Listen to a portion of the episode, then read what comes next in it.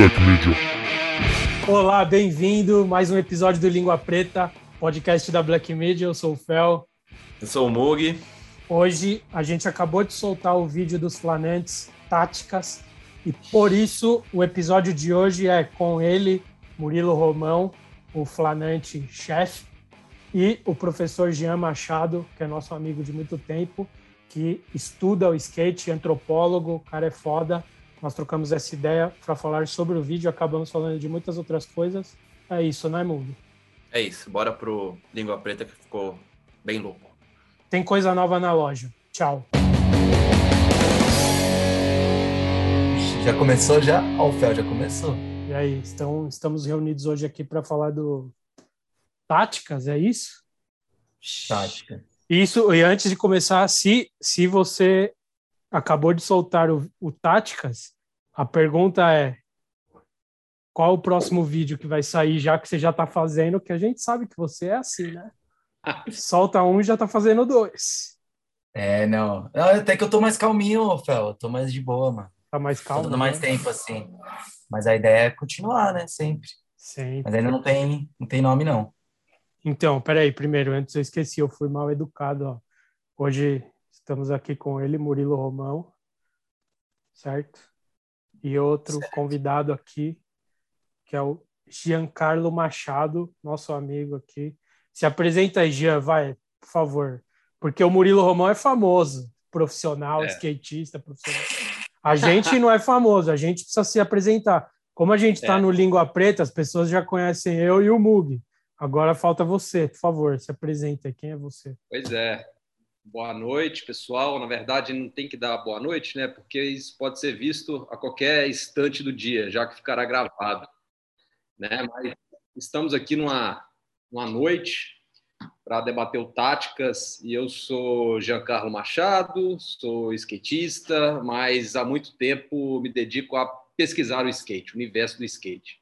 Eu sou antropólogo, é, sou professor universitário e vira e mexe estou em interlocução né, com o pessoal do Flanantes, sobretudo com o Murilo, para pensar as potencialidades do skate quando se apropria das ruas. Então, é um debate bem legal, já tem aí, é, pelas minhas contas, há pelo menos uma década que a gente vem falando sobre isso. Nossa, e agora, é, e agora tudo isso é sendo materializado em vídeo, né? Toda toda essa, essa perspectiva do, do, do skate nas ruas.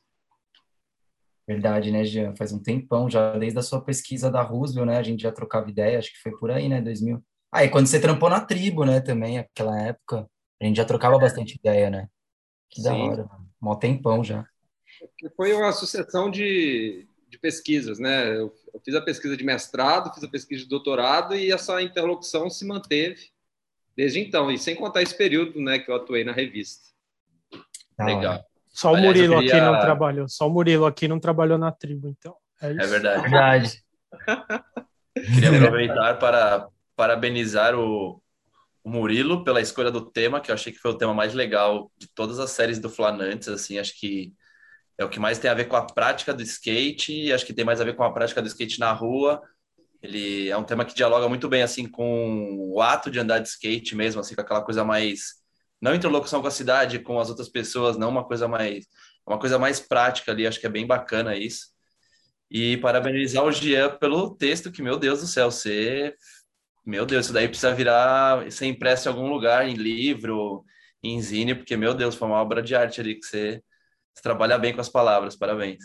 Não, isso aí eu aprendi com o Mug né? Então, ah, a gente será? A gente trabalhava na redação, né? O Bug estava ali do Acho meu que a gente aprendeu com a Cecília, né, meu? Ah, é, e com a Cecília, consequentemente. Eu ficava de olho no Mug, consequentemente, a gente tinha alguém ali acima, né? Que é a, a Cecília Mãe, a nossa, na época, editora, né? Então, foi um aprendizado com os pares.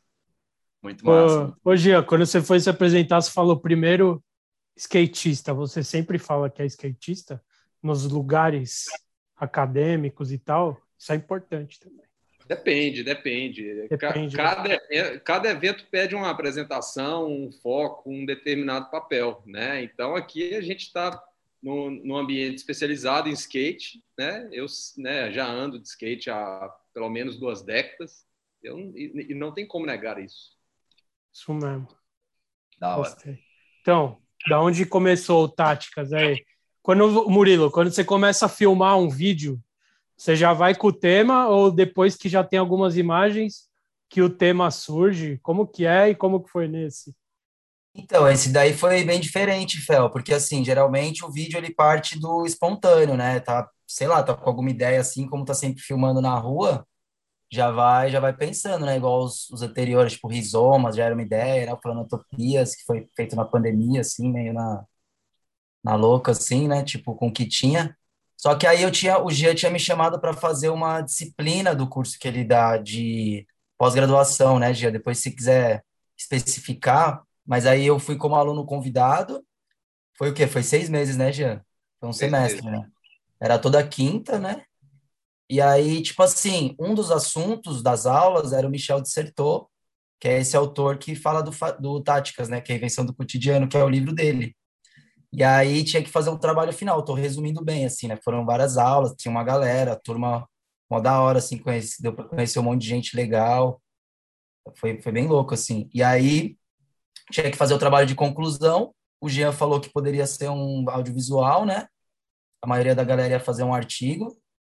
E aí, essa possibilidade de fazer audiovisual, aí eu chamei a Júnia, que é a, a minha amiga da narração, e, mano, não ia ser um vídeo grande, assim. Eu tinha feito isso para essa disciplina, né?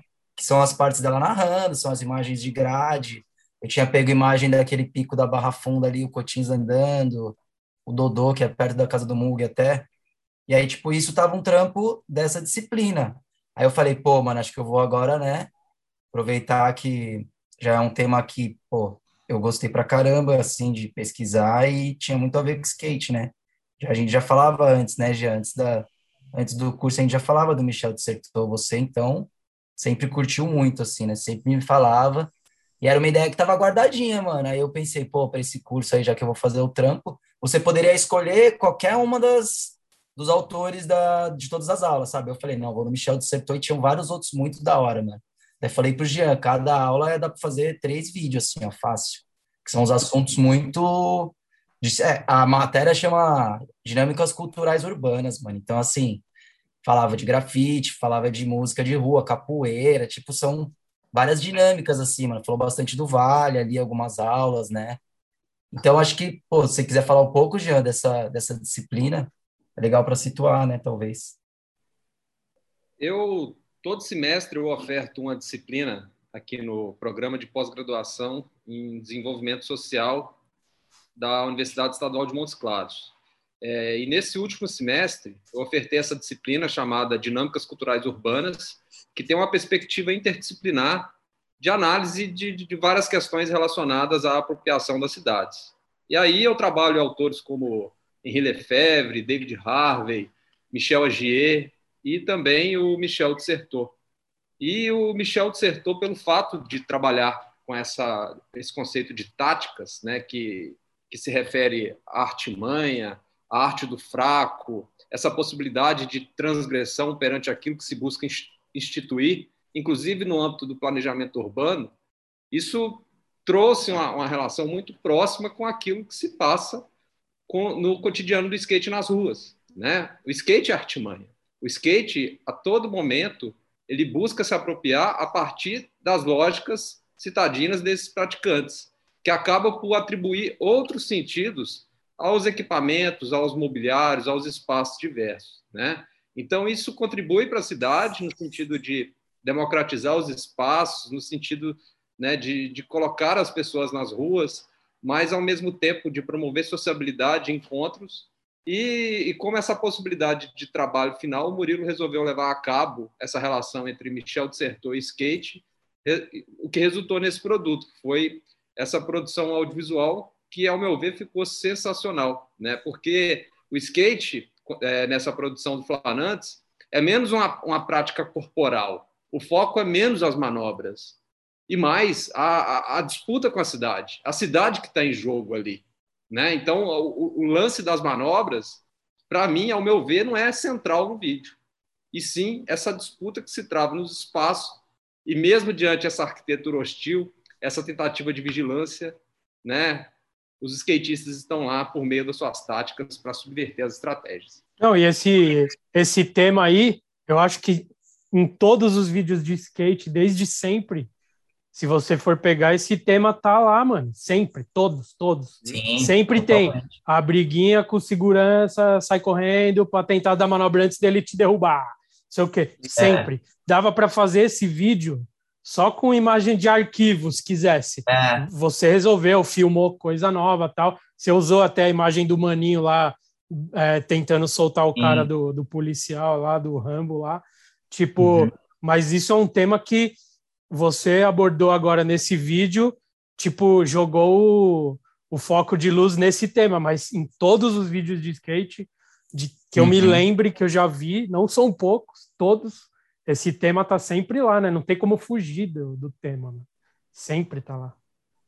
É, não, o negócio é uma. Nossa, o skate é total isso, né, mano? Por isso que desde a primeira vez que eu vi também, eu já imaginava que daria para fazer alguma coisa assim, né? Uma coisa Daria para ser uma série até, táticas um, dois, três, porque, Sim. mano, daria para só juntar, por exemplo, ah, andou em pico proibido, vai filmando direto, mas quando tiver coisa bem proibidona, vai guardando.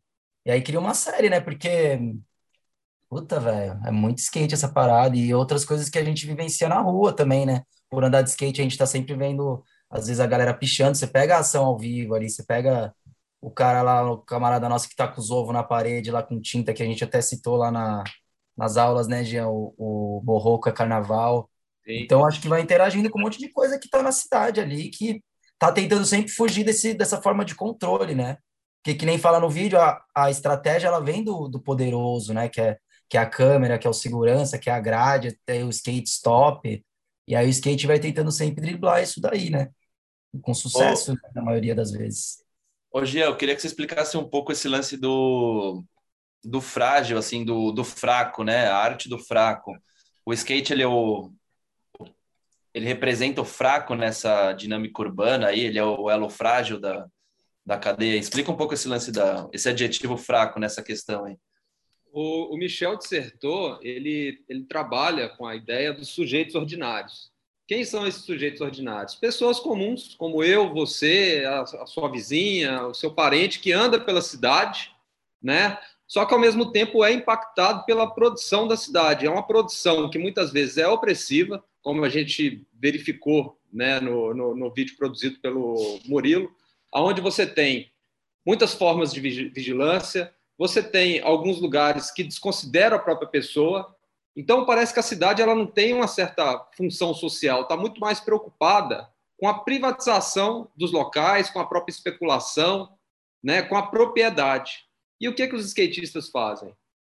Mesmo diante de todas essas formas de poder, tudo isso que vem de cima para baixo em torno do planejamento, eles, por meio das suas manobras, eles não apenas realizam essas questões corporais, que é, sei lá, mandar um flip sobre um banco, mas são manobras, são artimanhas relacionais também, no sentido de driblar um segurança, no sentido de negociar com o dono de um, de um, de um estabelecimento para poder andar de skate ali.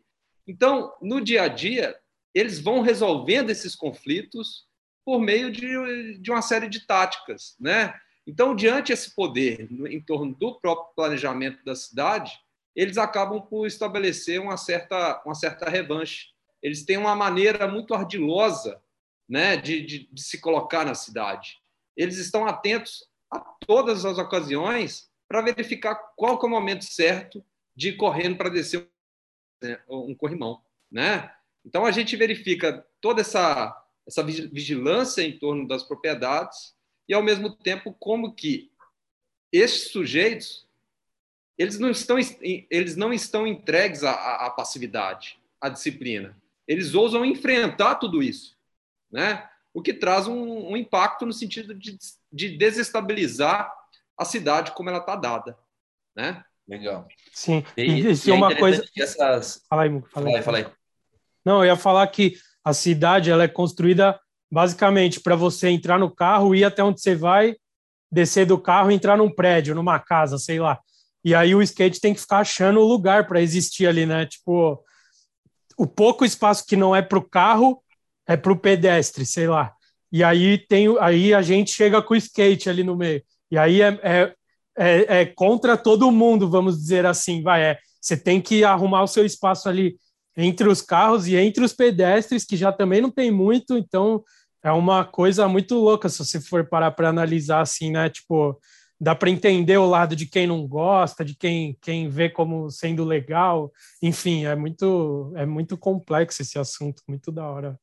É, e, e, você tem, e, você tem, vários entendimentos sobre a produção da cidade, né? No âmbito das ciências humanas, são, são diferentes autores e cada um tem uma compreensão sobre isso. Mas se você parte, por exemplo, de, de um francês, que é o Henri Lefebvre, que tem uma obra muito clássica chamada Direito à Cidade, ele vai analisar como que o próprio mercado, esse, esse, essa coalizão com certas formas políticas acaba por tentar criar uma cidade legível, sobretudo para o consumo é uma cidade orientada para os negócios. E, consequentemente, para reproduzir o capital, para direcionar tudo né, para o âmbito do lucro, enfim, né, essa produção de uma cidade mercadoria, você cria um cotidiano programado, programado. Você cria uma tentativa de ordenamento. E quando você cria esse ordenamento, quem são as pessoas bem-vindas na cidade? Sobretudo aquelas que consomem. Já aquele, aquelas pessoas que não se envolvem em lógicas de consumo, muitas vezes são taxadas como indesejáveis é a pessoa em situação de rua, é o skatista, é, sei lá, o artista de rua, porque não está tendo ali uma relação com a cidade pela ótica do, do, do, consumo. E isso acaba por legitimar, muitas vezes, certas opressões. E, inclusive, no senso comum, a gente naturaliza tudo isso. Ó, isso aí é um marginal, é um vândalo, é isso, é aquilo. Né? Então, você tem esses, esses vários embates, mas, de toda maneira, o skatista, quando ele se relaciona com a cidade, ele está prezando muito mais por essa função social desses espaços. Claro, o conflito ele é evidente, afinal, espaço público também é conflito. Né? Você tem diferentes lógicas, diferentes pessoas, ali cada um com, com, com a sua própria perspectiva e, e, e gera esses momentos de, de maior tensão. Só que, ao mesmo tempo que você tem essa tensão, você tem muitas imprevisibilidades, como, inclusive, a possibilidade de negociação entre pessoas diferentes. É o que acontece no Vale do Angabaú, por exemplo. Você tem uma galera que não tem nada a ver com skate sentado lá no memorial e você tem os skatistas. E de repente aparece uma criança, de repente aparece um idoso. Cada um tem a sua lógica, mas naquele cotidiano ali, você tem essa, essas aproximações, essas negociações e há uma coexistência da diferença no mesmo espaço. Mas, mas no geral, o, o, skate ele vai contra a lógica do consumismo. Então, a prática do skate na rua ela vai contra essa lógica do, do consumismo ordenado ali, de ordenar tudo e tal. Você quer um exemplo muito claro de tudo isso? Basta pensar, basta pensar a Avenida Faria Lima. Vamos rememorar o que aconteceu na Faria Lima com o Beco do Valadão. A Faria Lima ela tem um dos metros quadrados mais caros da América Latina. E, de repente, os skatistas descobrem o, o Beco do Valadão e a partir disso, eles começam a fazer uma série de intervenções naquele local para proporcionar a prática do skate. E aí isso gera uma tensão, principalmente com os síndicos dos prédios ao lado, e de repente eles recorrem a uma série de medidas repressivas, chamando a polícia, a guarda municipal e também tentando dialogar com o poder público. Aí o que, o poder público vai faz para tentar retirar os skatistas e colocar uma lógica do consumo?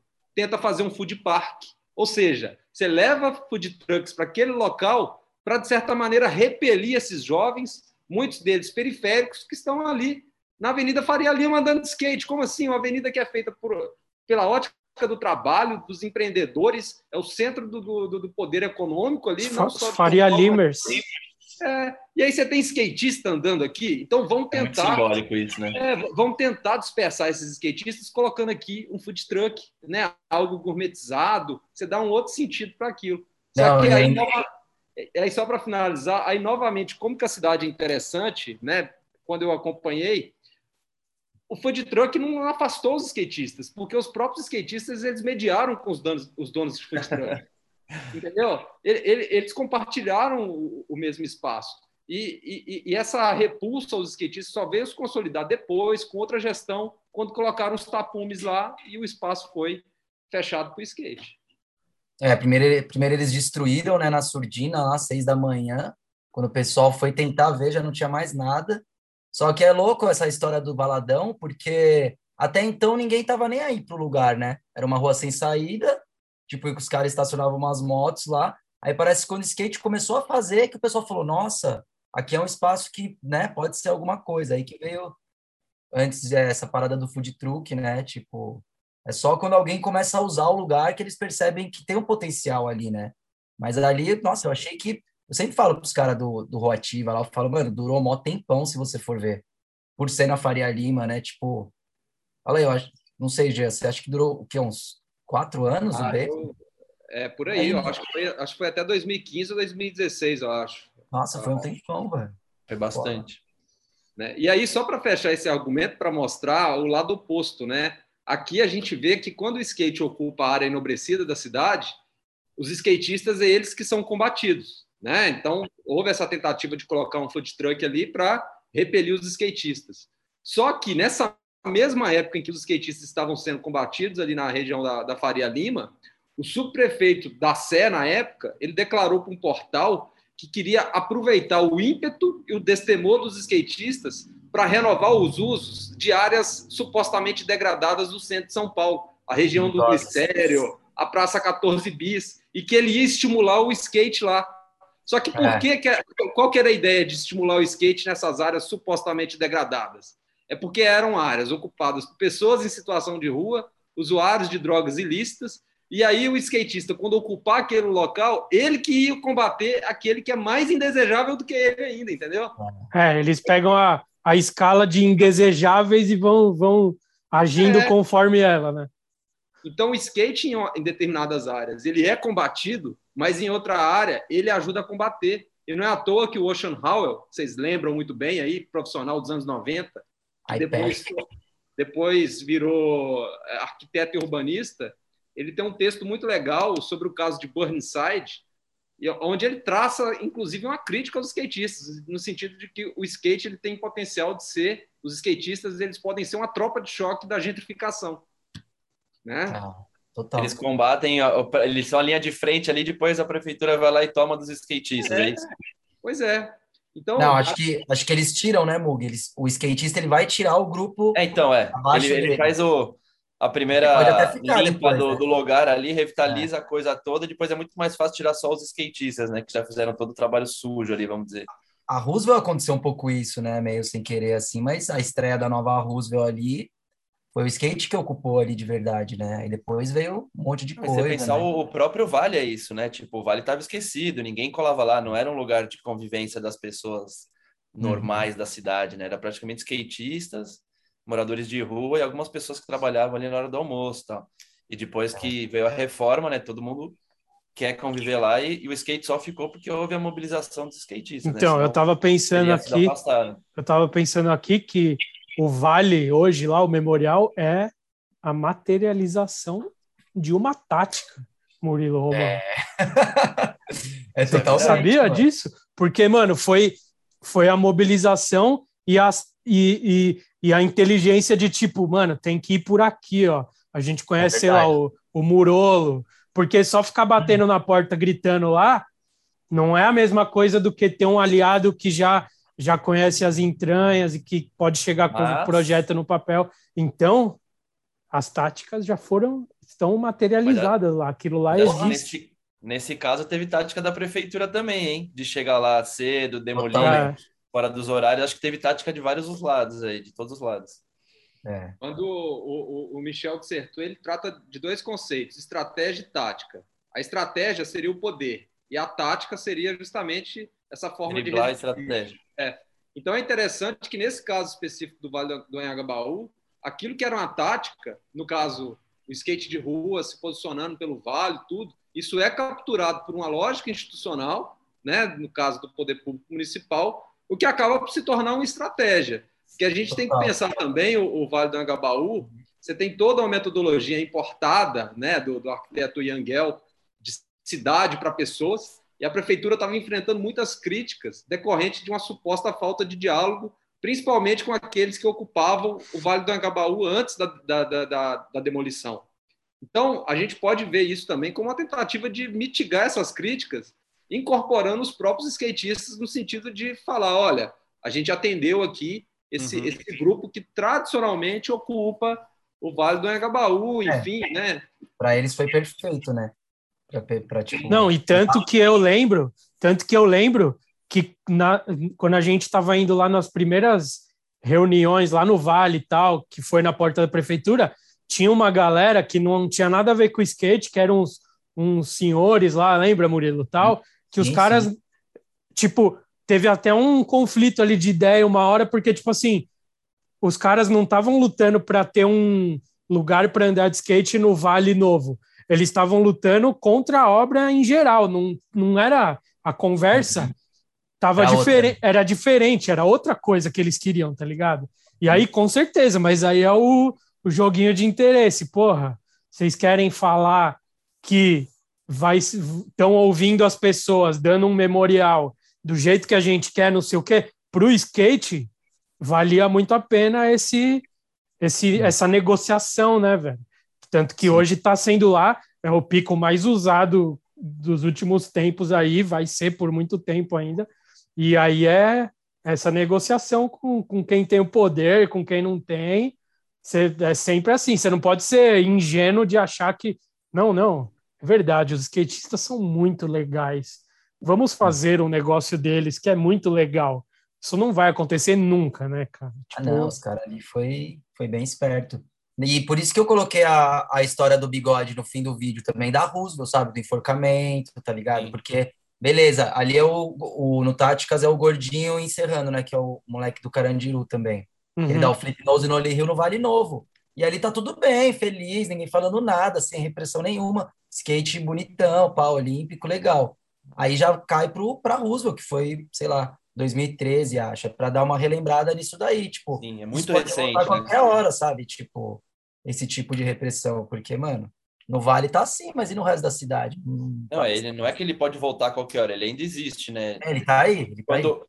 quando é importante, assim, quando é conveniente, o skate ele é bem aceito, mas na maioria do tempo ele ainda, ele ainda é rejeitado, né? Ele é aceito quando ele tá domesticado ali, né? Tipo, ah, andem aqui. Por isso que a gente ficou impressionado de poder andar nesse novo lugar, porque pra gente eles iam deixar a gente andar só lá na parte das pedras. Ah, vocês lutaram tanto para isso, então anda só aí. Aí quando abriu, nos primeiros dias não estava podendo, mas chegou uma hora que, que liberou, assim, né? Tá podendo de domingo só. Então acho que eles perceberam que o skate que ia ficar lá horas movimentando o lugar. Porque o pessoal vai ali, vê a exposição, vê o espetáculo, eles contratam uns, uns caras de circo, assim, umas paradas desse, desse naipe. Mas o uhum. skate que fica ali três horas, quatro horas tentando manobra, sabe? Então dá um, dá um movimento pro lugar ali. Então eles. Sim. Isso vale mais a pena do que pensar nas bordinhas que tá gastando, sabe? Tipo, isso é, é básico, né? Vai gastar mesmo. E, e essa questão do vale, eu acho ela um tanto emblemática, porque demonstra essa, essa força do skate urbano, né? Do skate citadino. Porque os skatistas eles não queriam uma pista de skate como compensação. Eles queriam o vale, queria essa coisa mais difícil para andar de skate, se apropriar da, da, da, dimensão material da cidade. E aí eles buscaram a, a construção deste, deste memorial, que para mim é algo é, quase que inédito né, no, no, país. A gente já teve alguns outros exemplos, como é, a, a, própria Praça 15, que você tem uma cena muito forte ali no Rio de Janeiro, tudo, mas o, o, o Vale ele, ele representa essa conquista do skate de rua. E o Rafael Murolo, né, que foi uma pessoa que ajudou muito nessa interlocução, uma coisa que eu acho importante resgatar é que ele contribuiu para a produção de uma cartilha de equipamentos skateáveis, que inclusive foi incorporada pela SP Urbanismo. Então a gente começa a ver na própria cidade de São Paulo um outro tratamento relacionado ao skate que extrapola essa ideia esportiva, preso à pista. Se você for lá no, no, no site da SP Urbanismo, você encontra essa cartilha né, de espaços skateáveis, ou seja, de que maneira a gente pode incorporar o skate nas ruas sem necessariamente espantar outras pessoas, combater demais citadinos, mas promover justamente essa coexistência né? O skate sendo um elemento, dentre outros, no mesmo espaço. E assim, eu não sei se foi de fato implementado em algum espaço da cidade, mas se, a, a, a, mera produção dessa cartilha e constar lá no site da SP Urbanismo, eu acho que para mim é um, é, um, é um ganho tremendo para o skate de rua. Né? Será que a gente pode dar umas carteiradas com, esse, com essa cartilha ali no site, chegar no, num guarda municipal ou numa polícia militar que tiver, sei lá, Ah, gente- fazendo a gente algum já tipo de deu, repressão, não falou, deu ó, existe essa cartilha e tal. É meio Olha- foda, porque Você vai tomar-lhe um tapa na cara, Mug. essa cartilha foi antes de tudo isso que a gente tá falando. Foi lá para 2015, eu acho, 16 talvez, né? Acho E a gente já usou. 2016. E a gente já usou ela, já deixou impressa, só que, velho, você vai mostrar isso pro policial militar, o cara vai falar, tá bom, né, mano? E aí, só O cara não você vai sabe ler. Não, você vai, você vai andar em qualquer lugar só porque você tá com, com o papel ali. É para situações, assim, especiais, tipo uma pracinha. Gente vai falar, não, mano, a gente não quer zoar esse banco, a gente tá só é, usando ele aqui, né? Tipo, ninguém quer destruir o lugar, é uma questão de conversar, mas acho que carteirada mesmo, Mug, é foda, mano. Não, mas acho que é legal às vezes a gente, porque Legal isso ter. é muito bom que, que exista, né? Mas muita gente nem sabe que, que isso na... nem os skatistas sabem que isso existe, né? Muito menos os próprios policiais. Então é legal, de uma certa maneira, nem, não dar carteirada, mas informar um a Uhum. um, né? Cada vez que a gente tomar um enquadro, fala, mano, existe uma orientação da prefeitura que, que É. estimula a prática em espaços urbanos e tal. Então, acho que é legal a gente repensar ali, ter um bom senso para, se a prática não está ali, né? Enfim, gerando muita coisa, muita conturbação, ela é, ela é, ela é válida e bem-vinda, né? Sim, mas Uhum. é- a minha dúvida é essa: essa cartilha aí é, é o que eles, eles apresentam para, sei lá, para GCM, para PM, alguma coisa do tipo, ou fica só lá no site? no site da gestão urbana. Como- como- uma- Qual que é o papel real dela? é assim? como o GCM tem que se comportar para esporte urbano, não é só skate, pode ser patins, BMX. Essa cartilha ela é para orientar a, a- a intervenção em determinados espaços, mas é algo facultativo. Então, assim, tudo vai da boa vontade de determinada gestão e de determinado segmento do poder público. Mas a grande questão é, no âmbito do próprio poder público, da própria prefeitura, o skate não tem um consenso sobre ele. Se você vai na Secretaria de Esportes, eles tratam o skate de uma maneira, se você vai na Secretaria de Cultura, é uma outra vertente, se você vai na, na parte de urbanismo, é outra. Então, o skate está em disputa, os sentidos dele, dentro do próprio poder público. Então, se você tenta amparar, por exemplo, num viés né, da incorporação no espaço urbano via essa cartilha, você pode chegar um, um, um agente, um policial, tudo, e se amparar numa outra coisa, né, uma outra perspectiva que preza pelo uso oficial de um banco de praça. Sim. Até depredar patrimônio público, né? Os caras, essa é a mais antiga, né? Que falam. Desde sempre, assim, quando está andando, quando a gente, sei lá, quando eu era menor, era a primeira coisa era que você está depredando o patrimônio público, né? E aí, e aí eu, eu acabei pensando uma coisa agora, porque às vezes, sei lá, quando eu- a gente posta no Instagram da Black Media lá, Bolsonaro é um merda, por isso, isso, isso, isso, isso. Aí vem, sempre tem um comentário que é tipo assim, para de falar de política, porque é, eu achei que só falava de skate. E a gente está falando isso aqui, então não dá para deixar mais claro a importância de por, por exemplo, ter um cara, alguém, uma mulher, uma mina, um cara que andem de skate fazendo política pública dentro das instituições, assim, porque isso às vezes muda toda uma, uma repartição, muda um, um direcionamento, tendo alguém lá que nos entende, que é da nossa, da nossa turma, vamos dizer, e aí você tá é importante porque às vezes é alguém que libera um pico que nunca pôde andar. E aí por causa da política ali, então tem tem tudo a ver. Quem fala que não tem a ver só acha que sei lá o que que acha, mas está totalmente errado porque tem a ver pra caralho, tá ligado? É igual esse- esses, esses decks de madeira, Fel. Você viu que tem um novo na parada inglesa aí, né? Você é da Zona Norte. Mano, ali a gente começou a andar, ninguém falou nada, tá ligado? Tipo, normal, assim, ó, tiraram a faixinha de estreia lá. Isso, não, isso é de um projeto já antigo da prefeitura. Esses decks de madeira tem no centro, tem na freguesia, tem vários. E o da parada inglesa foi totalmente aceito, assim, a galera de skate usando, porque não sei se é por causa da Olimpíada também, mas parece que já tá mudando a cabeça, assim. Tipo, eles estão entendendo que o skate é praticado também na rua, não só na pista, sabe? Tipo, aí vê sempre filmando também, os caras meio que tá, tá respeitando mais, parece, assim, ultimamente. É, eu acho que a ideia é é justamente essa, né? Porque quando a gente trata de política pública, são várias pessoas com diferentes intenções na cidade, né? Então, ao invés também de se pensar apenas em obstáculos skateáveis, é justamente permitir esses usos mistos. Então, como acontece nesse deck de madeira. Um deck de madeira, você, né, você tem ali criança que, que pode brincar, você pode, um morador em situação de rua, descansar num determinado momento e você pode andar de skate também, né? Porque se, se a gente segmentar simplesmente no skate, a gente contribui para uma cidade que, que acaba por excluir também. A gente não é único na cidade. Então, de que maneira um obstáculo ele pode ser resistente a ponto de aguentar um, um truck passando, mas ao mesmo tempo de comportar outros usos? Total. Madeira plástica era boa, né? Tipo assim, eles tinham que revestir esses decks com madeira plástica. Isso a gente fala desde a época do Beco do Valadão. Que tinha um banquinho lá da. Acho que quando teve algum evento da Adidas, eles deixaram um banco de, ma de madeira plástica lá. Ô, Fel, o bagulho não gasta, mano. Não estraga, né?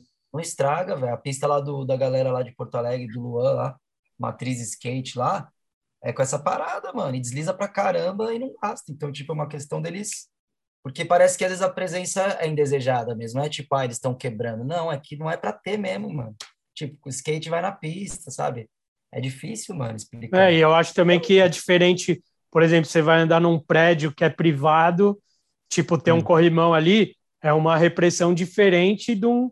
Porque é Ah, o é. segurança do lugar ali. Não é o GCM, a PM, é o, é o segurança ali. Acho que é diferente. Como que é? Nossa, os caras Fala aí, água, mano. Os caras. Quem, quem é tática, pior? Quem é pior na hora de dar o kick-out? O segurança particular ou Ah, a depende. PM? Acho que depende do temperamento, né? Eu acho que o segurança privado é pior, porque ele está defendendo propriedade privada, né? O polícia ele está defendendo o público até. Se for ver, você tem argumento, a não ser que foi num lugar assim muito, você, você dá muito azar assim, né? Mas nas experiências que eu tive assim, segurança privada é bem pior. Os caras jogou água na câmera aí nesse vídeo, mano. Tipo lá na Vila Olímpia, com a mangueira assim para cima. E o Moisa foi lá e correu atrás dele. O cara saiu correndo com a mangueira, depois voltou com uma faca. Tipo, mano, as ideias. Nossa. Que a gente tava de boa, assim, não vai ficar brigando na rua, né? Lógico. Mas o cara voltou com uma faca, mano. Você é louco? Imagina. Isso quando não, não tem arma, né, na parada. No vídeo anterior, no Ludens, o cara puxou o revólver lá pro, pro Vitor do, do Downhill aí. Tipo, mano. Ô, ô, Murilo, você acha que qual que é o, o tamanho, assim, o peso de, um, de uma tática em relação a uma manobra? Assim, eu vou explicar melhor a- o que eu estou querendo dizer. Assim, a gente sabe que tem picos que, enfim, por serem proibidos e tal, o acesso ser difícil, ou sei lá, muito movimentado, tem que se criar uma tática muito grande, às vezes, para dar uma manobra mais simples, tá ligado? Então isso acaba valorizando é, o ato de andar, a tática valoriza ali a manobra em si e tal.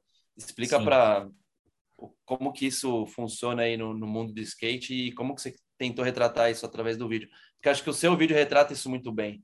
Tem muito Uhum. vídeo que a gente vê, de, sei lá, uma manobra de 4 segundos, algumas poucas pessoas sabem que é super difícil andar ali e tal, às vezes quem já colou no pico, mas a gente não sabe a real dificuldade que o cara teve para, enfim, conseguir Uhum. descer um corrimão às vezes. É, porque esse tipo, gente- esse tipo de imagem fica meio que de, pra, na hora dos créditos ali.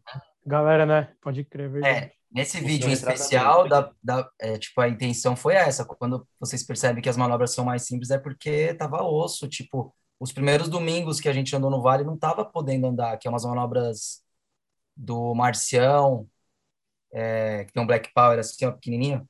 Dá pra ver que é umas paradas mais simples, porque, tipo, tava osso, os guardas não tava deixando. Então, mas eu acho que vale a pena, quando o lugar é muito proibidão, uma parada simples, porque, sei lá, quem, quem mora aqui, quem tá vendo, assim, dos lugares, sabe que é proibido, assim, que nem, mano, aqueles picos que tem lá no Ibira, Memorial da América Latina, vocês já fizeram sessão lá, né, Mug?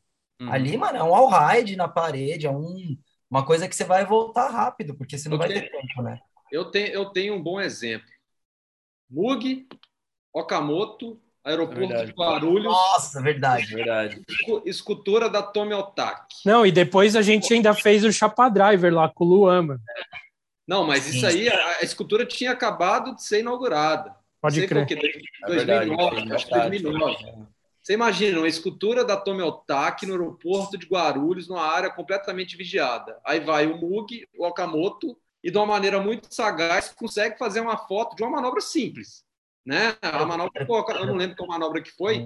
É um aéreo. É um creio, era. É um creio é que, tipo, é uma coisa É básica. capa, né? Foi Uma coisa, uma coisa básica no skate. porém, devido a, a, a, a essas táticas que vocês utilizaram para conquistar o espaço, isso foi contemplado com a baita de uma capa de revista de skate. Né? Então, a, a capa da revista ali, o que estava em jogo não era a manobra em si, mas aquela baita foto, uma escultura Conquista, né? ataque. É verdade, Por é isso, real mesmo. por isso que é a vitória do tempo sobre o lugar, né? O Gia, que fala no, no livro. É. A vitória é do tempo, porque é um- uma brechinha que você achou ali, você conseguiu fazer a foto, o japonês conseguiu fazer a manobra, e vocês conquistaram o espaço, mano, pelo tempo, né? Pela brechinha. exato. É, e eu vou te falar, no, no, no dia do Chapa Driver que eu falei, que a gente foi lá com o Chapa, com o Luan, o Pablo Vaz também estava, que ia fazer foto do Luan, a gente ainda, até conseguiu andar bastante tempo lá, mano, para os caras virem. Tava meio anoitecendo e tal, e aí, tipo, sei lá, o Luan tentou várias vezes, eu não lembro se ele deu um flip to fake, lá não lembro, mas tipo, o Chapa deu a manobra dele umas duas vezes, o Luan deu umas três, e deu tempo de fazer tudo lá, aí o cara chegou, aí já era. Mas o cara É. foi de boa, então depende muito de quem é também que vai chegar para te tirar dali, né? Porque às vezes pode É, virar uma treta, às vezes você sai de Muita- boa dando autógrafo, tá ligado? Muitas vezes o guarda, ele, ele pira em skate, mano. Tipo assim, o cara não quer que você pare. Ele às vezes nem gosta do chefe dele, vai saber o que tá pegando. Teve um desses, dias- um desses primeiros domingos do Vale, o cara foi falar pra gente parar de andar e ele perguntou ao mesmo tempo onde é que ele comprava um skate pro filho dele. Tá ligado? tipo, não pode andar, mas, mano, meu filho tá querendo andar, como é que faz aí? Aí a gente falou, vai na galeria, né, aqui do lado e tal. Então, tipo, você vê que às vezes o cara nem quer, mano, tá proteger. Ele nem vê nada demais no skate, ele até gosta. Sim, Mas- sim, a maioria, assim, tem uns que são filho da puta, mas a maioria só tá trampando, vamos dizer. O cara só tá trabalhando, o cara não pode perder o emprego. O cara viu lá na câmera, ô, tem gente destruindo o nosso corrimão, vai lá tirar. O cara tem que ir lá tirar. Mas aí é o jeito que você chega para trocar essa ideia. Isso faz toda a diferença do mundo, né? É Verdade. isso. Ô, Murilo, uma outra parada legal que, que eu achei que seu vídeo ilustrou bem, assim, é como a própria repressão né, cria as novas táticas e isso acaba valorizando as manobras, né? Que eu acho que o exemplo do, do piquinho ali que tem os pregos, pregos aqui perto de casa, na Santa Cecília. Nossa, ali Primeiro tinha as paradas de ferro, depois os pregos, assim, antes não tinha, né? É Então aquilo vai mostrando como que as táticas vão se adaptando, né? Primeiro os, os caras andavam de domingo porque era o dia que dava para andar e não tinha nenhum Mano, nenhum tipo de artefato físico para impedir o skate. Daí os caras É. soldaram umas paradas, daí a galera arrancou, a própria galera de rua também arranca para, enfim, vender o metal. Daí os caras chumbaram uns pregos, aí a galera continuava andando, se adaptando ao- às repressões físicas ali. É muito louco isso. mano. Fora isso, Mug, tem algum morador ali que é muito desalmado. Já tacaram azulejo dali, do andar, sei lá qual. Já tacaram óleo. Uma vez eu fui fazer uma foto com o Chopa. Tacaram Caralho. óleo, mano. Você tem noção que é tacar óleo em Nossa. equipamento de. Porra, mano. Não, Chopa qualquer pessoa, lá, né? mano. Chopa queria pegar o cara, velho, porque muito louco. Então, esse, esse lugar em especial, por isso que eu pus bastante imagem dele, que é o que você falou, ele teve várias fases de skate stop. Primeiro era só barrinha, depois os caras viram que não dava, era prego, prego, prego, aí barra de ferro. Tanto é que ele é inteiro pichado, mano. Porque assim, não é só o skate que ele tá tirando, ele não quer que tenha nada, velho. Então é, é totalmente pichado aquele lugar, com várias mensagens, tag, nossa, mano. Muita coisa, velho. Tipo, é um lugar que ele, ele, é, ele é agressivo e ele recebe agressão, né, mano? A Sim. galera vai andar, a galera vai pichar porque ele é inteiro branco. Não adianta ali, nossa, mano. A Barra Funda ainda, tipo, odiado esse lugar, assim. Você vê que muita treta ali. E o, foi- acho que foi o flip de Vec que o Cauê deu ali, mano, É. foi muito cabreiro, né? Muito sagaz, assim, foi... Pula, né, o skate Foi stop. tática, mano. Foi bem Tática tática. assim, É bem ilustrativo de, de como driblar ali, ir driblando e driblando. E a gente sempre É. vai conseguir um jeito de ou tirar o skate stop, ou andar por às cima dele, ou repensar o lugar, né? É, o skate stop ele vira um obstáculo a mais, que deixa o lugar mais. Nem o Centro Cultural São Paulo, que tem aquele caninho no começo, sim. Sim. Aquilo ali deixa o pico muito difícil, mano. Se fosse uma rampa reta, o legal do pico é você entrar de olho, e dar uma manobra, Uhum. sair. É o que deixa interessante o skate de rua, é essa adaptação, né? Constante. Ô, Mug, eu sei, você como fotógrafo, você também, fotógrafos e videomakers também tem as táticas para não. Tipo, eu lembro, não, tem que andar sempre com uma revista no. Você anda com a revista na mochila, porque aí você dá a revista pro cara e fala: não, a gente está trabalhando. Inclusive, pega uma para você aí, olha como a gente é legal. É. Fala aí umas táticas. Não, e tem, tem várias táticas de. Vai, vai. Às vezes você faz uma foto, você sabe que o lugar é proibido. Já aconteceu muitas vezes, tipo, principalmente quando a gente invade lugar, seja privado ou público, né? Se a gente é pego lá dentro, mesmo que já tenha rolado a sessão, muitas vezes os caras fazem a gente apagar os cartões, né? Porque eles não querem é que, que a imagem saia lá. Então, muitas vezes eu ando com dois cartões, tipo, um já meio que no bolso. Então, se eu vejo que vai vir polícia, eu já troco o cartão, faço umas fotos do lugar para falar que eu tô ali usando aquele cartão diferente. E se uhum. eu já uhum. fiz a foto da manobra, eu pelo menos já tenho salvo em outro lugar e o cara não vai pedir para eu apagar, né? Mas é normal, tipo, ficar vigiando o lugar para saber horário, é... enfim, táticas são táticas, né, mano? Tipo, o mais tático de é todos, né, Mug, que a gente comentou hoje, o mais tático é o Vitor Susekind. Ele é, é o mais, mano. Eu queria muito que tivesse feito Por quê? Por quê? Ele... Porque é o Vitinho? Ele vai um dia antes, né, mano? Ele prepara o pi. Não, acho que. Fala aí, fala aí, Murilo. Mano, o Vitinho, assim, ele vai andar de skate em algum lugar para fazer missão, ele fica indo lá muito tempo antes para arrumar o lugar, tipo, se precisar serrar alguma coisa, se precisar fazer um acesso de cimento ou.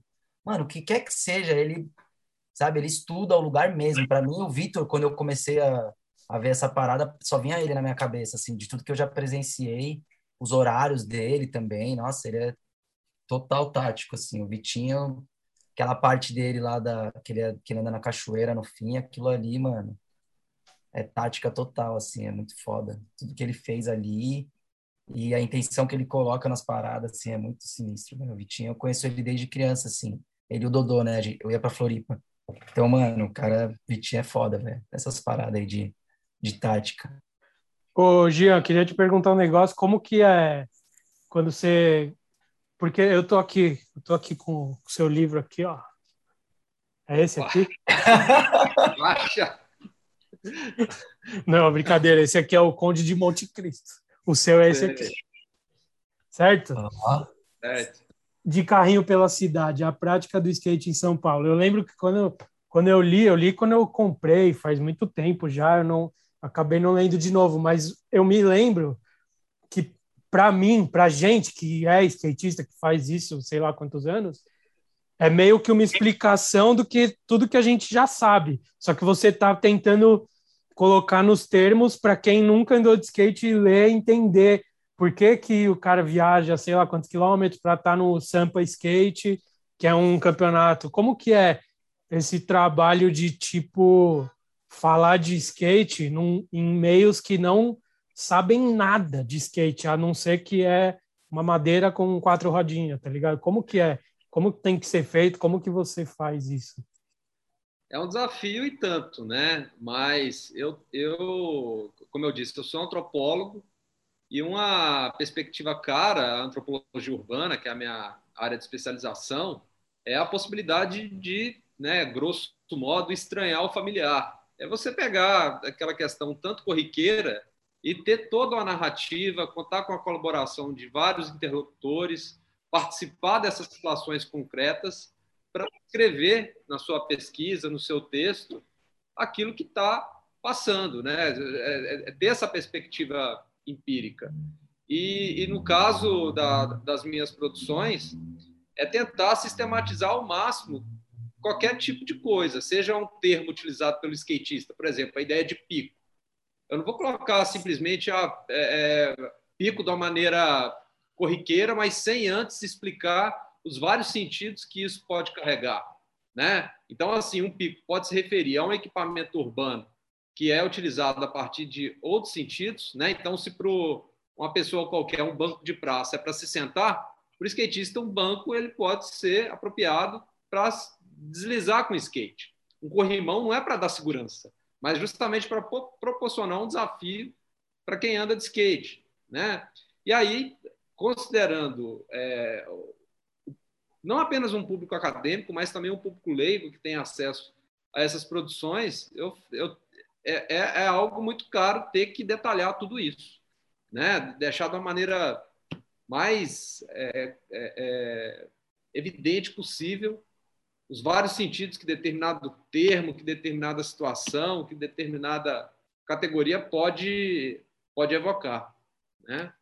Sim. Então, por, por, isso que às vezes eu tenho que fazer muito trabalho de campo, vocês se lembram, eu ia tanto no mestrado quanto no doutorado, né? Eu ficava lá na Praça Roosevelt vários dias, conversava com skatista de várias gerações, com fotógrafos, videomakers, dono de revista, empresários, pessoal da, das confederações, tentava entender é, esses vários sentidos em disputa do skate, né? Porque o skate é, ele não tem um, um, um, único significado, ele não tem um único viés, né? Como diria o Klaus, né? Eu, eu sempre me recordo da entrevista que o Klaus me deu na época do meu doutorado, quando ele dizia o seguinte: para mim é a melhor definição sobre skate ele falava: olha, o skate é incategorizável, ele é o que você quiser, ele é, ele é o que você quer. Entendeu? Ou seja, a própria definição dele é uma não definição. É algo aberto, é uma obra que permite múltiplas leituras. Né? Então, qual que é o seu skate? O que, que o skate é para você? Só que a gente que está inserido no universo do skate sabe muito bem como que esses sentidos eles, eles entram em tensionamento. Você tem um viés da Confederação Brasileira de Skate, você tem um viés, né, por exemplo, do, do próprio Flanantes, que é uma prática espacial. Você tem outro viés de uma galera que está muito envolvida né, com a relação com outras eh, com outros esportes de prancha, que acaba por colocá-lo na ideia de esporte radical, entre aspas. Né? Então, assim, são várias. Não, e até, e até num nível pessoal, assim, essa acho que uns dois língua pretas atrás, a gente entrevistou, trocou uma ideia com o Felipe Nunes, tá ligado? Para ele, o skate é uma outra coisa. O cara perdeu as pernas no acidente é. e o skate meio que é. deu uma liberdade para ele que às vezes nem a cadeira de roda dá de andar no Brasil, que as ruas é tudo um lixo, tá ligado? Tipo, Nossa, e aí, né? para ele virou um meio de, de tá mais livre, ele que não tem as pernas para andar, ou o Vini Sardi. Tem uma galera hoje em dia que usa o skate porque literalmente não tem a perna e o skate vira a perna da pessoa. Aí depois vira um negócio de manobrar, tá ligado? Depois que o cara pega o skate para usar, para ir ali, ir no mercado, ir não sei aonde, Aí ele começa a falar, puta, mano, vou dar um flip aqui com a mão, tá ligado? e aí vira o Felipe Nunes, tá ligado? Que o cara é um inacreditável Nossa, o bagulho que o cara faz. Tipo, é muito louco você pensar que é, é exatamente isso.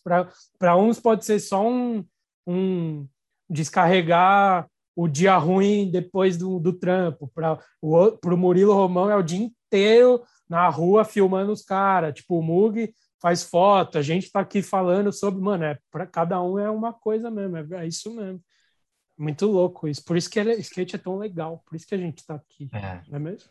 E por isso também que, assim, uma coisa legal que a gente talvez seja bom falar é que muita gente está estudando skate ultimamente, assim, né? Sim. Uns anos para cá, beleza, a gente está falando do dia que é antropologia urbana, mas, mano, várias matérias, assim, ó. Galera dá vários salves, assim, pelo menos no Instagram do Flanandes, assim. Tipo, oh, tô pesquisando skate, você quer, blá, blá, blá. E, mano, é muito louco isso, porque hoje eu, eu participava de um e-mail lá, mano, que tinha de, do Tony Honorato, faz muito tempo isso, tava muito na pegada de skate, nem, eu nem via muito essa parada. Mas, assim, de lá para cá cresceu um monte, né, mano? Tem muita pesquisa sendo feita, assim, né? É, tem, tem vários caras que, que deram uma contribuição fundamental ao, ao, skate no âmbito acadêmico, né? O Flávio Ascânio, todos nós conhecemos, aí de São Paulo, na área da educação física. Né? Ele já fez cursos né, no, no começo deste milênio relacionado ao skate e outras práticas, tem algumas publicações. A gente não pode esquecer do Leonardo Brandão, que é historiador, né, que tem um livro fundamental, que é o Para Além do Esporte, e também A Cidade a Tribo Skatista. Né? O Léo que é um cara que, que inspirou as minhas pesquisas. Eu comecei há 15 anos, só que antes disso o Léo já estava fazendo pesquisa sobre skate lá em Santa Catarina. E é um cara que é skatista. Você vê as imagens Caramba. do Léo nos anos 90, cara, o Léo, ele tinha é, nível. Ele saiu nos vídeos, né? Nos é, vídeos. é. O cara tinha nível para virar pro. Se ele, se, se, ele é, focasse ali, sabe? É... Mas então, Gian, aí que tá, aí que tá. O cara não pode ser muito bom, senão ele não vira o estudioso, entendeu? Ele vira o pro, tá ligado? Essa é a realidade, essa é a verdade. Se eu fosse muito bom, bom pra caralho, talvez não tinha, não tivesse Black Media, tá ligado? Eu ia estar tá viajando, eu ia estar tá lá em Paris agora, pá. No game, né, Fel? Imagina o Fel no game. Não, é verdade certo. isso, eu já pensei é, muito nisso. se, o, se o Mug fosse o melhor skatista do Brasil, ele não, talvez não tivesse virado fotógrafo, tá ligado? É. Tem, se o Jean fosse muito bom, ele não estaria aqui como doutor e, e antropólogo tal, entendeu? Tem que ser um pouquinho ruim para ser bom em outras coisas, senão, fudeu, é, ia ser só, só, só pro. Né? É. Verdade. Mas eu tava vendo esse bagulho do Léo que você falou, Jean, que eu tava lendo um texto dele esses dias também aí, de alguma coisa que foi publicada dele também, e é, é isso, a sensação que dá quando eu leio uma coisa dele ou sua, é bem isso, são coisas que eu já conheço há muitos anos, só que você não parou para analisar como que nasceu, ou por que, que a gente faz isso, a gente só vai lá e faz. E aí o seu trabalho é meio que pegar e pensar sobre por que, que o skatista faz isso, tá ligado? E aí você analisa e você chega nas causas e nas consequências de tudo isso. É muito louco.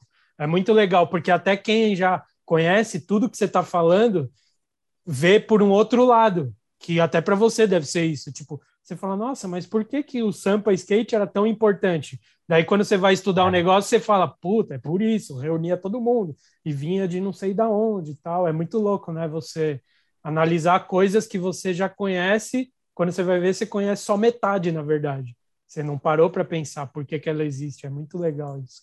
Gia, tem, tem alguma área do, do skate, assim, ou sei lá, alguma área em geral, que você acha que falta ainda algum sei lá, que você sente falta de algum estudo acadêmico, assim, tipo. Eu lembro que eu me formei em, na faculdade, acho que em 2007, e aí eu fiz o meu TCC sobre skate, né? E a primeira coisa que você tem que fazer é pesquisar sobre coisas que tenham de skate. Tá? Eu lembro que na época tinha praticamente nada, assim, tinha muito pouca coisa. E vocês falaram cresceu pra caramba, tal, mas o que, que você acha que ainda falta? Qual área ou qual assunto você acha que ainda você tem vontade de estudar ou você tem vontade de que alguém estude assim é, academicamente que tenha relação com o skate? Olha, hoje em dia o, o skate está presente em várias áreas, sabe? É, não apenas nas ciências humanas, mas até mesmo é, em ciências sociais aplicadas, na área, sei lá, da administração, da economia, da fisioterapia, quando, né, quando a gente uhum. vai para o âmbito da saúde, enfim. Então, tá, permeia diferentes áreas do conhecimento. Agora, em termos de, de temáticas, sobretudo aqui no Brasil, eu vejo que ainda tem algumas questões que merecem aprofundamento. Por exemplo, a pauta do racismo no skate.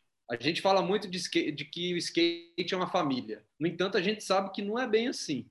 Dentro do próprio skate tem racismo, tem intolerâncias, tem práticas machistas, e isso se reflete, inclusive, entre os patrocinadores. Nas equipes, né? Tipo... Nas equipes em vários momentos. Você pode perceber que tem muitos patrocinadores que não têm a menor preocupação social né, em formar a equipe. Então, geralmente, quem ganha patrocínio, às vezes é um cara que já tem condição de comprar uma peça.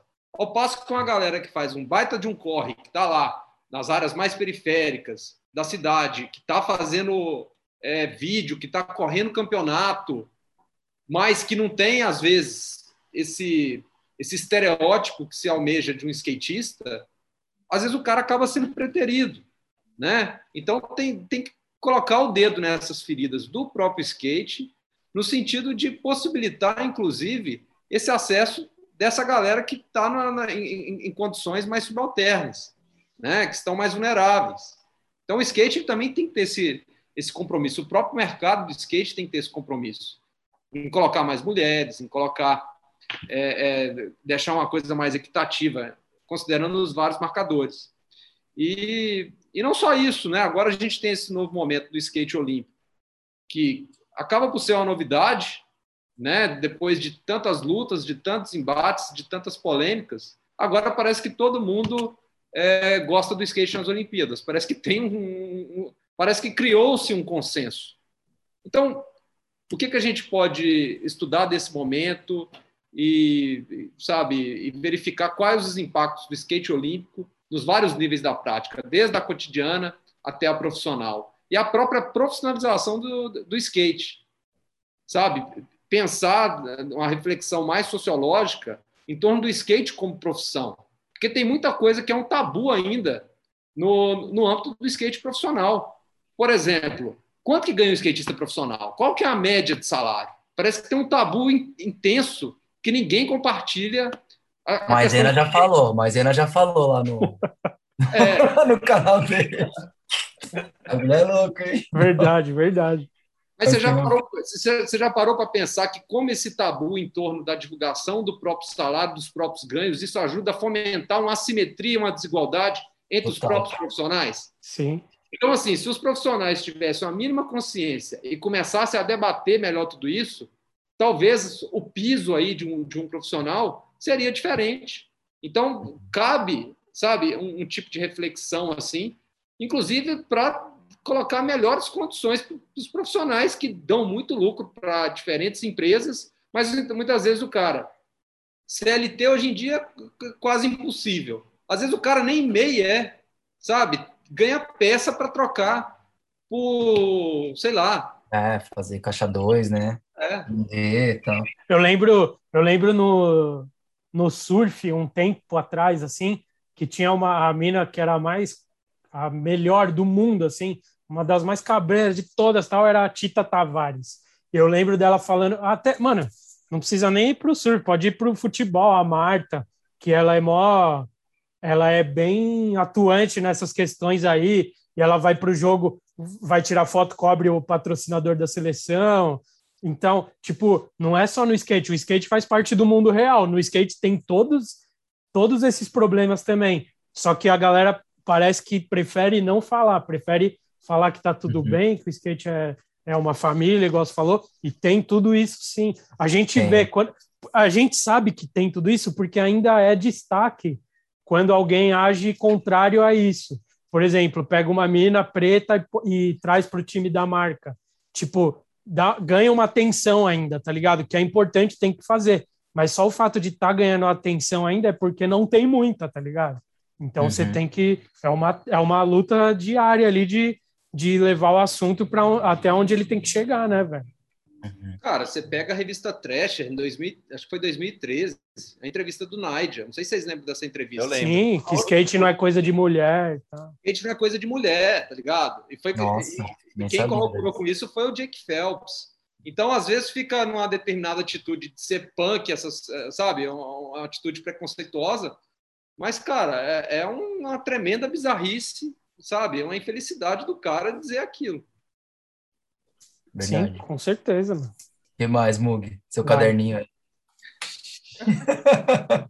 Não, o que, eu, o que eu quero falar é que eu acho da hora, porque o Jean, o Léo Brandão, toda a galera que estuda skate, eles conseguem defender a gente quando vai, que nem agora o esporte né, olímpico tal, beleza. Aí vai ter um texto da Folha, vai ter um texto do Estadão. Quem que eles vão chamar? Eles vão chamar vocês que é mídia, tal, né? Sei lá, 100% tal e vão chamar os caras que é acadêmico, velho. E aí, se for o Jean, se for o Léo Brandão, a gente tá bem representado, porque é uns caras que é do skate mesmo, sabe? Então, mano. Não, porque eu, eu lembro. É, é eu lembro. com respeito, essa eu lembro assim. na, uma historinha, uma pequena historinha. Que na, na pista do Cris, ali no Brasil Skate Camp, ali na, aqui no Engenheiro Caetano Álvares. Não, não uhum. lá no acampamento, lá, na, na pistinha aqui coberta. Colou o time da Nike, veio os gringos, o Paul Rodrigues, a Ishod, Mano, todo mundo. Foi uma puta tour lá, Rota Pan-Americana, acho, não lembro. E aí, eu fui entrevistar o. Era um de cada vez, ia na salinha, aí entrevistava, aí saía, vinha o próximo skatista para trocar uma ideia. E eu lembro que tinha um cara do, do da Globo lá, que estava entrevistando também, porque era Nike e tal. E aí eu, eu fui, eu entrevistei o, o Theoris Beasley antes dele. E aí eu falei, mano, Baker 3, não sei o quê. E aí, beleza, eu entrevistei o cara. A coisa que eu menos falei foi da Nike, acho, porque eu falei de Baker, falei de um monte de coisa, mano, que, que das minhas lembranças, da minha experiência pessoal. E aí, beleza, aí saiu, a gente tem as entrevistas e tal, mas aí saiu no, na matéria do, do Globo Esporte lá, falando Theotis Beasley, conhecido pelo Baker 3, não sei o quê. Eu falei, Nossa. esse maluco, ele roubou a minha sabia. entrevista, tá ligado? É. Total, mano. Ele roubou, ele, porque tava junto ali, tá ligado? Era um de cada vez, e tava junto. Então eu ouvia a dele, ele ouvia a minha. E aí, mano, eu falei, não tem problema, mas sei lá, põe um link é. aí para Black Media de algum jeito para é. dar uma visibilidade legal ali, já que você roubou a, a minha lembrança do Baker é. 3 com o Otis Beasley criancinha, você vai roubar a minha ideia e, e fingir que você já sabia disso? Dá um é. link aí, põe um link lá para Black Media. Mas é muito louco isso, porque era um cara que não sabia nada, ele só estava perguntando o que você acha dos skates nas Olimpíadas? Como vai ser? Como vai ser? Era só isso. E aí, se ele vai ler a entrevista dele, tá cheio de Baker 3, de, de Mindfield, não sei o quê. Tudo coisa que ele ficou ouvindo eu falar, tá ligado? Então é importante ter o Jean, ter o Léo, ter os é, caras mano, que, eu que, acho muito importante. que são chamados para essas coisas, para a gente estar tá em boas mãos, né, mano? Porque senão. Tipo assim, uma parada, mano, que eu não falei aqui. Esse livro que você mostrou, esse livro a gente mostrou lá na prefeitura, lá quando eu e o Formiga entrou lá, velho. A gente mostrou isso, a gente mostrou, os caras ficam de cara, mano. Porque tem um capítulo aí que fala do Vale. Os caras veem, nossa, é um livro? Caramba, alguém estuda o Vale pro skate. Sabe? É muito representativo, assim, mano. Então a gente tem que se apoderar disso pra, pra gente ficar mais forte ali, né, mano? Todo mundo São documentos históricos, né? Tipo, né? Não uhum. só para, sei lá, chegar de frente com o poder público e tal, mas para deixar registrado nossa história através de vários pontos de vista, é. através de várias linguagens diferentes, né? Tipo, uma coisa é a gente fazer vídeo de skate, fazer um texto na Black Media para o público do skate, outra coisa é os caras fodas inteligentes como o Jean e o Léo escreverem coisas Sim, bonitas mano. com palavras difíceis sobre o nosso skate. É importante ter essas visões diferentes. Da hora é demais. Mas não apenas isso, mas o, o trabalho que, que vocês desenvolvem no, na, na Black Media, que tem um apelo não apenas visual, mas também um apelo em torno das ideias, isso representa uma camada mais profunda do universo do skate, de modo que esses, esses que estão chegando agora, muito empolgados com o skate olímpico, eles não vão tardar para dar esse passo rumo ao, digamos, esse skate mais underground. Então, a coisa o mainstream underground não é algo dicotômico. Sim. Sabe? Quem está no underground, por mais que critique, se vale do mainstream. E quem está no mainstream, em algum momento, o cara coloca um pé no underground do skate. Né? Então, uma coisa alimenta a outra. Então, assim, esse posicionamento, as narrativas que vocês constroem, ajuda a equilibrar um pouco esse momento que o skate está passando né, de, de, de extrema espetacularização. Então, eu, eu, eu, vejo, às vezes, algumas pessoas têm uma visão meio pessimista em relação ao skate olímpico, mas eu vejo que todas as suas frentes elas vão ser fortalecidas a partir de agora. Eu acho que tudo vai caminhar para um certo fortalecimento e não uma anulação de uma pela outra. Porque, por exemplo, se a gente for pensar pista de skate, Agora a gente está nessa esportivização, cada vez mais investimentos em torno de pista, só que isso não vai tirar o skatista da rua. Quanto mais pista fizer, mais skatistas vão surgir, vindo dessa ideia espetacularizada, vão primeiro para a pista. Só que daqui a pouco vai ver um vídeo de skate, vai pegar uma revista de skate e a rua. Ou seja, o cara vai para a rua. Entendeu? Então, então é, é interessante pensar justamente que a potência do skate reside nessa contradição. Né? Então, quanto mais contraditório o skate é, mais interessante ele é e mais a gente é apaixonado por essa prática. Então, o próximo vídeo dos Flanantes, contradições. Em dezembro, na Black Não, ô, ô Jean, isso que você falou aí, não é que vai acontecer. Foi quase imediato das Olimpíadas, de tipo assim, a Raíssa mudou o skate aqui no Brasil agora de um jeito que se você vai na pista, você sente a alma da Raíssa pairando assim sobre, porque o que tem de, o que tem de criança andando por causa dela, porque foi é por causa dela. E outra coisa, por causa do maior evento esportivo do mundo, que são as Olimpíadas, as skate shop core, raiz do miolinho, estão vendendo mais, tá ligado? É, é, é, e foi imediato, foi imediato esse efeito tipo, imediato mesmo do dia Sim. seguinte, assim, tá ligado? Todos os tipo... professores de skate estão com agenda lotada, pista cheia de. E os professores é... de skate são do core, são do é miolo. Você falou, né? O mainstream alimentando o underground de alguma maneira, né? Tipo, ah. a galera que dá aula de skate ali, os professores, a gente sabe que, mano, são os caras correria uhum. skatista amador ou profissional, enfim, o cara que a maioria deles são caras que estão no corre ali e enfim, essa retroalimentação ali, um alimenta o outro, um, é você falou, eles estão muito ligados, né? Parece que são coisas totalmente opostas ali, mas tá tudo muito, muito conectado, né?